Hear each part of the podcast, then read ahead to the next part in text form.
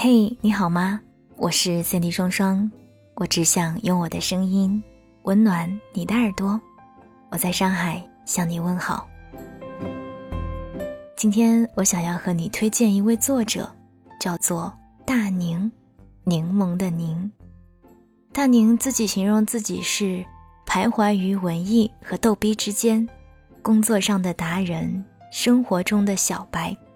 而且他名字的来历也特别有意思，说是由于呢了不分的某人把 darling 念成了大宁，因此而得名，是不是特别的有意思？大宁的新书叫做《和你在一起才是全世界二》，么么哒，满满的都是暖心的小故事。嗯，我觉得与其说是故事吧，不如说是一些。萌暖萌暖的居家小日常，一些简单的对话，生活中的细节，两个人之间的相处，简单粗暴，特别容易引起共鸣。今天呢，我就想和你分享他书中的一篇，叫做《不同的人在一起才是世界》。也欢迎你在评论当中和我分享你在日常生活中和另一半的暖心小互动吧。评论点赞前三名的朋友就可以获得这一本大宁的新书哦。当然，本次活动仅限关注公众微信的朋友参与。如果你还没有关注我的公众微信的话，可以打开微信搜索公众号 “Sandy 双双 ”，Sandy 是 S A N D Y，或者搜索 S A N D Y S S 零九幺幺，再或者就是扫描屏幕下方的二维码找到我。然后回复“和你在一起才是全世界”，就可以收到这篇文章的推送。好了，接下来我们一起来听听故事当中的一个非常有趣的小片段吧。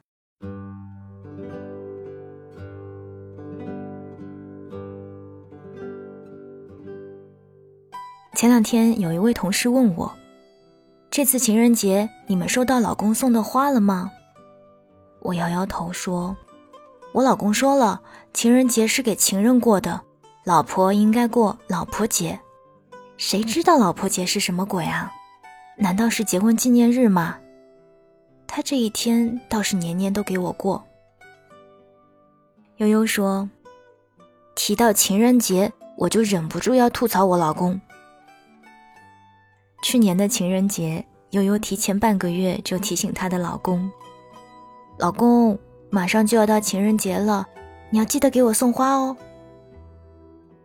好，她老公一口答应下来。你要送到我的公司哦，悠悠强调。好，他答应的很爽快。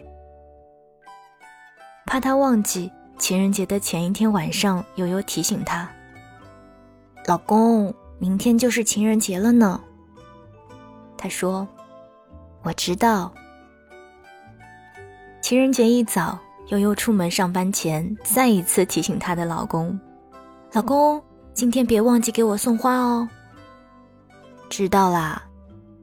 他还躺在床上迷迷糊糊的回答。那天到了单位，从早上开始，悠悠就在期盼着他送来的花儿。眼看着办公室里一个小姑娘走出去，抱了一束鲜艳的玫瑰回来，又一个小姑娘走出去。抱了一束娇艳欲滴的鲜花回来，他有些按耐不住了。直到下午三点，他等到肝肠寸断，也没有等到他送的花，心想：难道他忘记了吗？于是他悄悄走到走廊上没有人的地方，给他打了个电话：“老公，我的花呢？”在路上啦，等着啊。他说道。嗯，那就好。一颗悬着的心总算落了地。他已经开始幻想，一会儿他一定西装革履地出现在他公司门口，手里捧着一大束红艳艳的玫瑰花，不是九十九朵，也该有十一朵吧，象征着一生一世。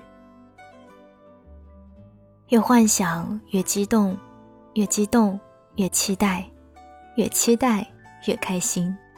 他脸上已经有掩饰不住的笑容，就连同事都对他说：“悠悠姐，看你乐的，姐夫待会儿一定给你送一束超大的玫瑰花。”他笑道：“谁知道那个榆木疙瘩开不开窍呢？”可是他的心里却乐开了花儿，在幻想他收到他的花的一瞬间，一定是全世界最幸福的女人。过了一会儿，听见门外有人喊：“悠悠，楼下有人找你。”悠悠内心狂喜，一定是他送花来了，于是狂奔着打开办公室的门冲了出去。只是当他来到公司楼下的大厅，怎么都不见他的身影。咦，刚刚他不是说在路上的吗？难道堵车吗？这时，有个农民工装扮的人问道。请问你是许悠悠吗？那一刻，悠悠看到了他手里捧着的三朵用透明玻璃纸包装的、显得十分简陋、廉价的玫瑰花儿。有多期待，就有多失望。他此刻真想说：“我不是。”然而，这栋办公楼大概找不到第二个许悠悠了吧？他只好硬着头皮说。我是。那个人把花递到他手上，转身走了。悠悠说了一句“谢谢”，拿着这三朵玫瑰花，觉得十分烫手，内心充斥着巨大的失落。幻想有多美好，现实就有多残酷。想起公司的小姑娘们收到的都是包装精美的一大捧玫瑰花。再看看手里可怜兮兮的三朵玫瑰花，悠悠在那一瞬间真有想把它们扔进垃圾桶的冲动。虽然万分尴尬，但他还是把那三朵玫瑰花带进了办公室，并用玻璃瓶和水把它们好生养着。回家之后，他自然忘不了数落他。你知道我拿着花进办公室的时候有多丢脸吗？你就不能找一个好一点的花店买好一点的玫瑰花？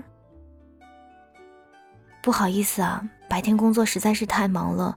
要是你不打电话给我，我差点都忘了。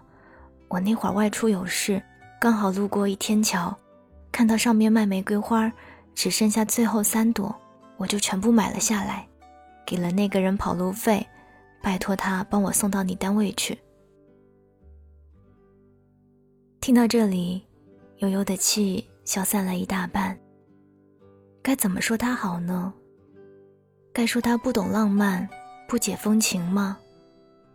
他工作那么忙，那么辛苦，不也是为了家庭生活更好吗？今年的情人节，他主动说：“我会给你惊喜，弥补去年差一点忘记送花的过错。”悠悠心想。难道这小子总算上道了？结果情人节的这一天，他收到一瓶护肤品，名字居然叫“梦中情人”。他又开始数落他：“你说说看，有梦中情人是自己媳妇儿的吗？”他笑道：“你就是啊，你是梦中情人和媳妇二合一。”他再一次无言以对。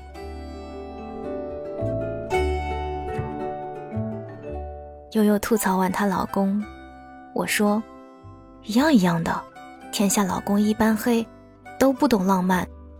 我老公弥补情人节礼物的方式是，给我洗眼镜、洗保温杯、擦了皮鞋。他觉得这一些比送花来的现实多了。一旦吐槽起老公啊，我们往往停不下来。我还告诉悠悠。”我都把我和林志毅的糗事写到了我的新书《和你在一起才是全世界二》么么哒里了。比如有一次，我看到一张两只企鹅牵手的照片时，也想目睹极地世界里的精灵恩爱的日常。我把企鹅牵手的画面给林志毅看，你看多浪漫啊！他不以为然。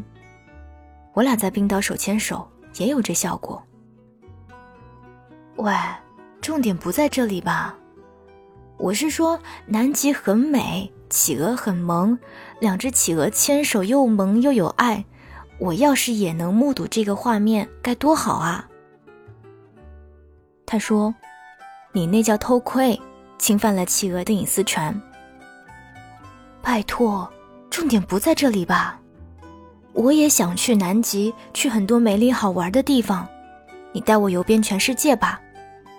好吧，只好我来给他划重点了。好啊，谁料他十分爽快的答应了。我还来不及抱着他说“我老公真好”，就听见他接着说：“我们明天就去买个地球仪。”还没结婚的女同事听我和悠悠吐槽老公。不解地问：“你们老公都很现实，你们俩却很浪漫，真的搞不懂你们怎么还能在一起呢？”我突然想起，以前我也问过林之一类似的问题。我对他说：“你说我们两个人有那么多不同的点，怎么会走到一起呢？”他说：“相同的人在一起只是平面，不同的人在一起。”才是世界。是啊，总有那么一个人，我们并不一样，一个感性，一个理性，一个浪漫，一个现实，一个来自金星，一个来自火星。我们可以互相嫌弃，却不离不弃。愿你也可以遇见那么一个，嘴上说着嫌弃，却白首不离的人。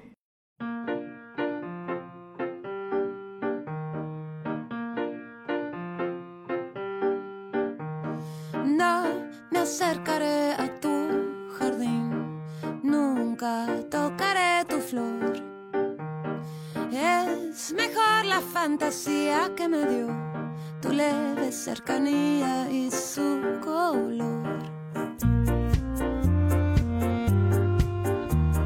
Nunca sospechaste la